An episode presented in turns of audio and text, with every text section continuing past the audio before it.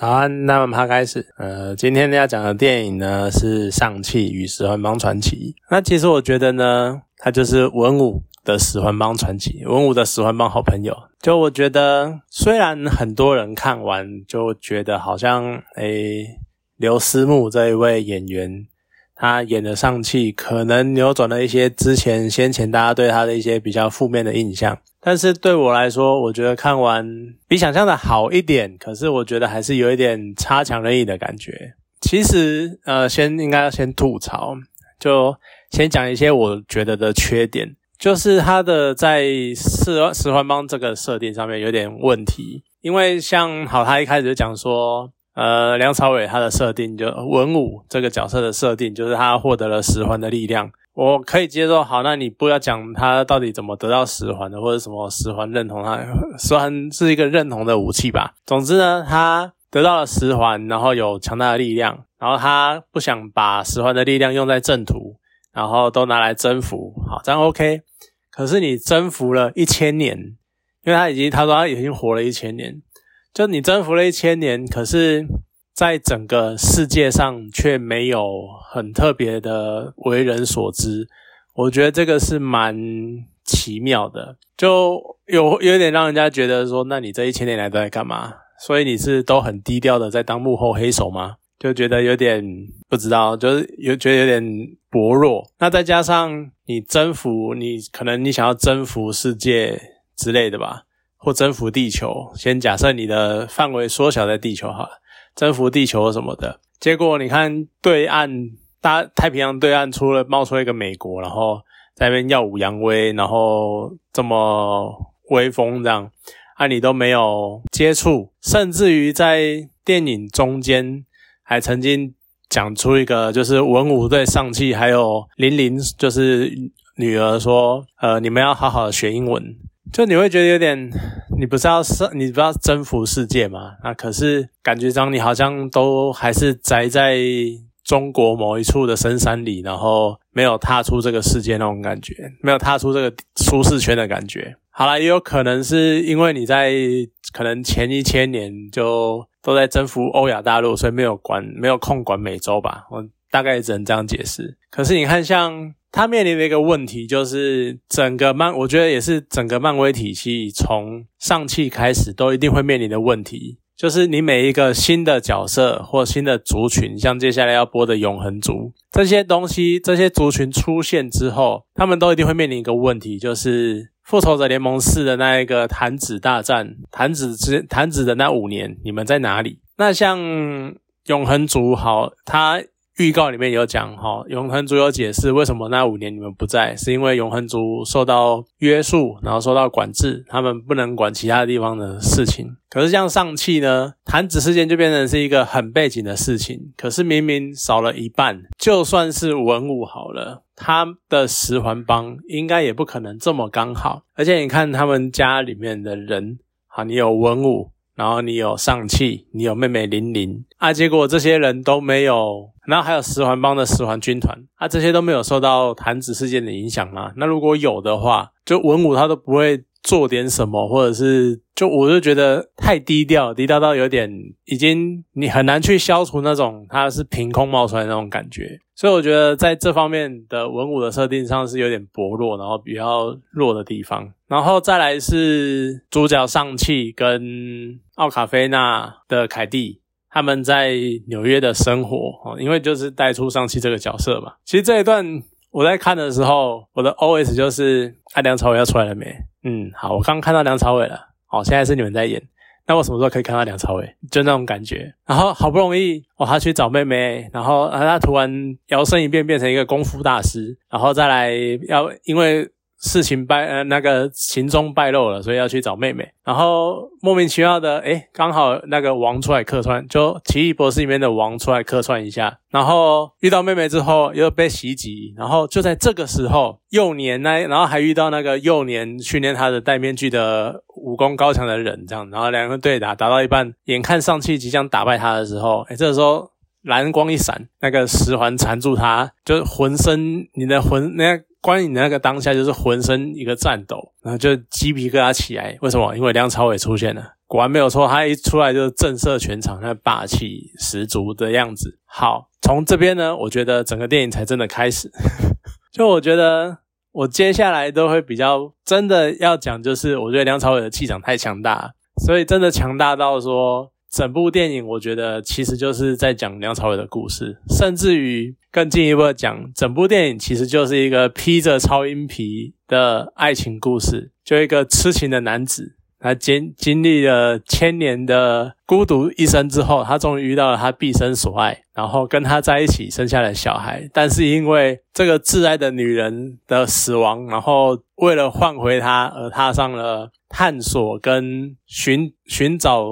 老婆的过程，然后最后知道真相，然后修，然后就死掉这样子。就这是一个很凄美的爱情故事。可是呢，你看，像这个时候又要再稍微吐一下设定，就是你设定梁朝伟这个文武他活了一千年，然后他到结果他过了一千年之后，然后在某一天踏进了竹林，为了寻找大罗里面的特殊的力量。结果当他进去之后呢，突然发现，诶，发现一个女生，然后这个女生居然就让他动心了。是没有讲说，的确是没有讲说文武在前一千年里面他的感情世世界感情生活是什么。可是你就会有一种，就是因为没有描述，所以你会觉得好像这个女人，这个这个妈妈的角色，就是当年就是呃文武有史以来第一个喜欢上的女生那种感觉。那如果是这样的话呢，挑的这一位角色又好像少了那么一点气场，让人家觉得她真的是千年一遇的。能够让梁朝能够让文武心动的女人这样子，那当然反过来非常的容易。对，就我相信被梁朝伟深情的对望的任何人都会在一瞬间让一见钟情这件事情变得非常的合理，非常的 OK。你讲的什么都都对，对哦，梁朝因为是梁朝伟，所以一见钟情完全没有问题，这样子对。反正就前半段大概就这样嘛，然后后面就是比较公式化的，就是照例呃梁朝伟把他带回去啊，然后开始讲一些有的没的事情，然后最后就是搞半天，原来梁朝伟是被蛊惑，然后被邪恶的声音蒙蔽了，蒙蔽。内心，然后想要释放出来，然后结果最后，呃，领悟了之后，然后为了救儿子死掉，然后儿子就继承了十环的力量，巴拉巴拉巴拉，就是，呃，甚至于到剧情的中后段，你有一种你是不是在看《阿凡达》的漫威版的感觉？就是剧情很像啊，就是主角到了一个异世界，然后异世界有很漂亮的自然风景，然后很丰富的资源。然后还有各种神奇的奇珍异兽啊！他主角呢，为了保护这个美丽的世界，然后跟外来的世机势力对抗那种感觉，就是你又又有一种好像在看阿凡的感觉。所以其实以剧情来说，它描述的算顺，可是我就会觉得有一点从设定就有一点薄弱嘛，然后在剧情走向跟引导的方向有一点老套。可是呢，这个时候就要讲，梁朝伟真的救了整部片。尤其是他真的那种举手投足，真的是举手投足都是一种那种痴情，然后深情。他在一开始就那种霸气，那种雄霸天下、傲视群雄那种感觉，然后那种不可一世的征服，就是统领军团的那种大统领那种感觉。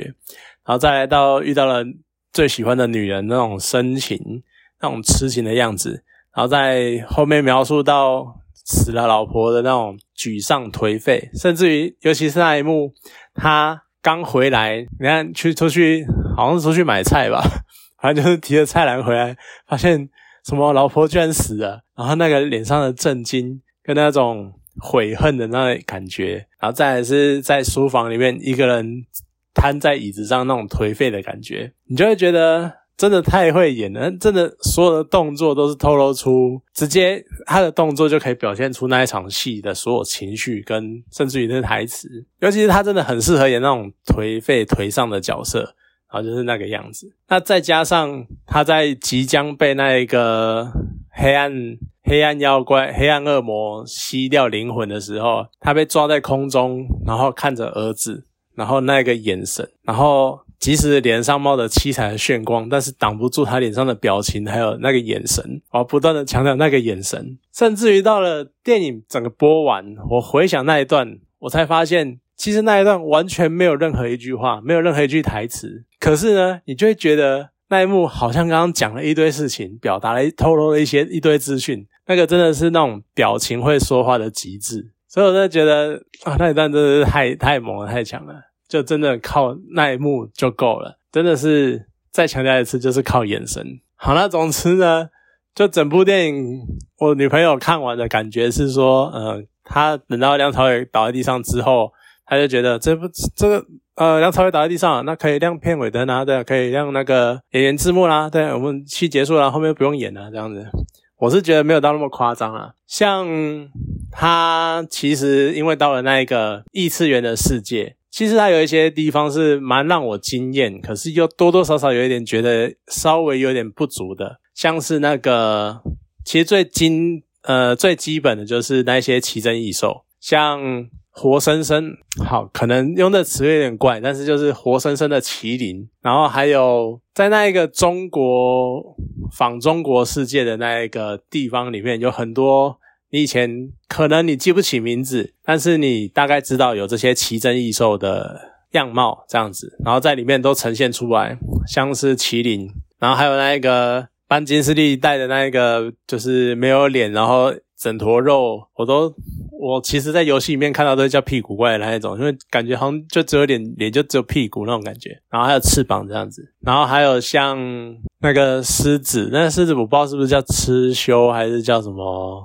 涛之类的，不知道是什么鬼，反正就是那种那种狮子，那种降狮那种感觉。那最重要最重要的。这种中国奇珍异兽，当然一定就会出现龙。呃，我必须说呢，虽然我看到龙的时候是蛮兴奋的，因为以前大部分会看到的都是西方的龙。就是有四只脚，然后肚子肥肥大大的，然后还有两个，然后有一对翅膀，然后可以飞，或者是就像冰与火那样，可能稍微瘦一点，但都是长那个样子。你很少在相关的奇幻科幻作品，呃，不是科幻，奇幻作品里面看到所谓中国的文化的龙。就是细细长长，然后有四只脚的龙爪这样子，真的很少看得到。那所以第一次有一个比较具象化的龙的形态，而且是以好莱坞的好莱坞等级的特效去做出来的龙，看到是还蛮兴奋的。可是又多多少少会觉得那一个配色让人觉得有点悲剧，就整个配色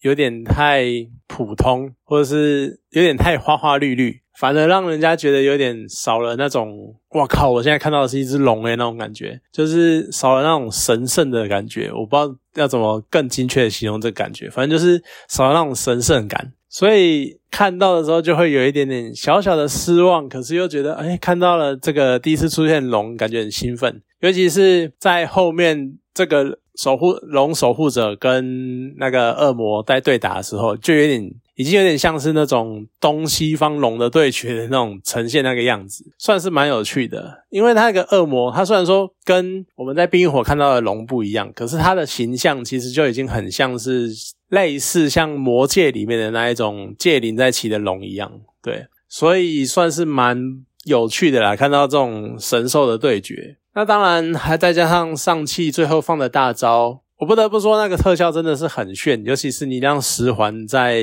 恶魔的肚子里面打转，然后就是那个气的膨胀，然后让它爆掉这样子，特效跟场面做得很好。可是让上气从天而降这个决定，还是让我觉得蛮出戏的，尤其是停了有点久，然后他在空中还要摆动作干嘛的，我就觉得你赶快下来好不好？对，就多多少少有点遗憾。那再来要。提到的另外一点就是蛮呃不能可能不能算惊艳，可是我觉得还蛮不错的，就是奥卡菲娜的演出，因为他真的演的很自然，而且他有一种自带喜感的感觉，所以他就算是有一些比较夸张或者比较震惊或者是比较强烈的情绪的表现的时候，你都会觉得好像真的就是会这个样子，就真的会很自然的发发现，或者他就是很就是自然而然的。就会有这种反应那种感觉，所以他的部分我觉得算是蛮激赏的，算不愧是第一个拿到金球奖影后的亚裔女星。那当然杨紫琼也是蛮厉害的啦，尤其是